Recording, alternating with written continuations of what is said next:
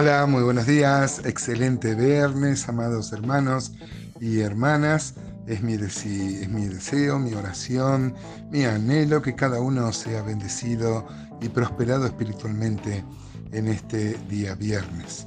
Hoy vamos a ver versículos sublimes, a mí me han maravillado, eh, los que están comprendidos del versículo 6 al 8, tres versículos nomás de Miqueas 6, que ponen una vez más en esta humanidad que la Biblia tiene, cómo ataca seriamente los problemas humanos, el, tema de la religiosidad. Como si Dios se agradara mucho más de, los ritos, de los sacrificios que Él mismo había mandado y que tienen una, un fundamento semántico para preparar el corazón para la expiación de Cristo pero como si Dios se lo pudiera sobornar, como la gente intenta hacer con los policías o con los jueces. No es así, a Dios no se lo puede comprar. Y como si uno pudiera ofrecerle su sacrificio y luego hacer lo que quiera, no obedecer los mandamientos de Dios. Qué tontera, ¿no es cierto?, pensar esto. Nos podríamos preguntar cómo dar satisfacción a la justicia de Dios, en qué nombre debemos venir, ya que no tenemos nada que alegar a nuestro favor. ¿Con qué justicia compareceremos ante Él? ¿no? Las propuestas, si el hombre quiere ofrecer algo ante la presencia de Dios, solo revelan una ignorancia de quién es Él. Este, él no se goza de los sacrificios de la religión, sino de un corazón contrito, humillado, como va a quedar muy claro en estos versículos. Cuánta gente, amados hermanos, claro, ignorantes de la revelación divina, quieren comprar a Dios con sus sacrificios, con su religión. Uno puede ver gente, y esto uno no quiere ser irrespetuoso de, este, otras prácticas, pero hay gente que prefiere ir de rodillas hasta un cierto lugar más que obedecer los mandamientos y humillarse ante Dios y reconocer nuestro pecado. Durante mucho tiempo se autoflagelaba la gente, los, sacerdotes, eh, las, mujeres que intervenían en las religiones, eh, se flagelaban como si Dios se gozara de ver sufrir al otro. No es así, ¿no es cierto? Por eso acá encontramos, en mi Biblia tiene un título, ¿qué pide Dios de ti? Miren qué enfático. Dice entonces Miqueas 6, 6, al 8, ruego, amado hermano, amada hermana, que puedas abrir tu corazón. Dice, ¿con qué me presentaré ante Jehová? Y adoraré al Dios Altísimo. Me presentaré ante Él con holocaustos, con becerros de un año. ¿Se agradará Jehová de millares de carneros o de diez mil arroyos de aceite? Daré mi primogénito por mi rebelión, el fruto de mis entrañas por el pecado de mi alma. Oh hombre, él te ha declarado lo que es bueno. ¿Y qué pide Jehová de ti? Solamente hacer justicia y amar misericordia y humillarte ante tu Dios. Es muy curioso que Dios eh, ponga en, relevancia esto porque él mismo había mandado. Uno puede leer Levítico 9, 2 y 3, no, quería, no quisiera usar estos preciados minutos para leer esos versículos que también son muy importantes, pero Dios había mandado matar becerros este, este y ofrecerlo en holocaustos.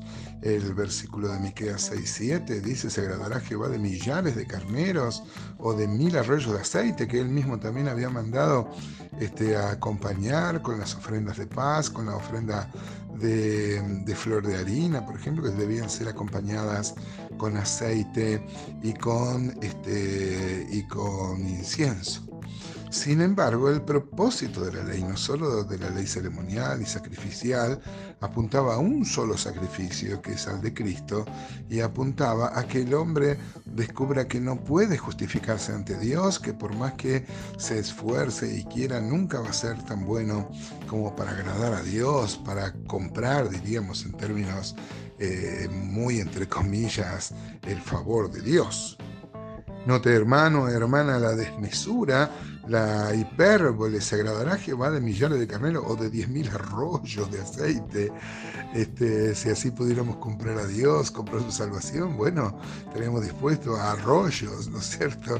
Este, es hasta hilarante, ¿no? Y no es así, claro que sí. Dios había mandado, uno puede leer Levítico 2, 1, 2, 15, por ejemplo, de también traer aceites, pero no era la forma de comprar a Dios. Dios quiere realmente que este, de corazón el pueblo se vuelva a Dios como hoy, ¿no? Y por eso llegamos enfáticamente al versículo 8 que dice, hombre, Él te ha declarado lo que es bueno. ¿Y qué pide Jehová de ti?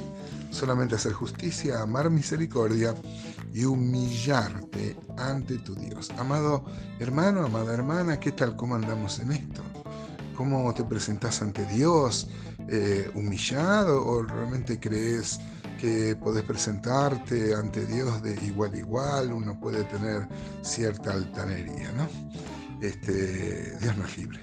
Por ejemplo, uno puede agarrar Deuteronomio 10, se me viene a la memoria, que donde Dios le dice lo, mismo, en mi Biblia tengo, cuando dice Israel puse mi nombre, dice Deuteronomio 10, 12, ahora pues Israel, ¿qué pide Jehová tu Dios de ti?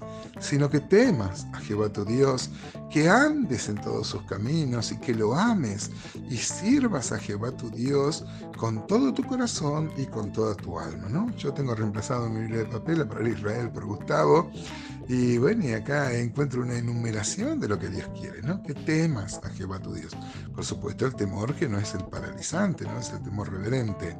Que andes en todos sus caminos, que ames y sirvas a Jehová con todo tu corazón y con todo con todo tu alma. Deuteronomio 30, 11 también en la misma línea dice, porque este mandamiento que yo te ordeno hoy no es demasiado difícil para ti ni está lejos, no está en el cielo para que digas quién subirá por nosotros al cielo y nos lo traerá y nos lo hará oír para que lo cumplamos, ni está en el otro lado del mar para que digas quién pasará por nosotros el mar para que nos traiga y nos lo haga oír al fin de que cumplamos. Muy cerca de ti está la palabra en tu boca y en tu corazón para que lo cumplas. Amados hermanos, yo creo que muchos eh, cristianos están dispuestos más vale a hacer sacrificios, a flagelar su cuerpo, que a tener una actitud de contrición, de humillación ante Dios. ¿Qué tal, hermano? ¿Cómo es tu, tu vida devocional? ¿Cómo te presentás ante el Señor? ¿Humillado? ¿O vamos al Señor como si fuera un supermercado solo cuando le necesitamos?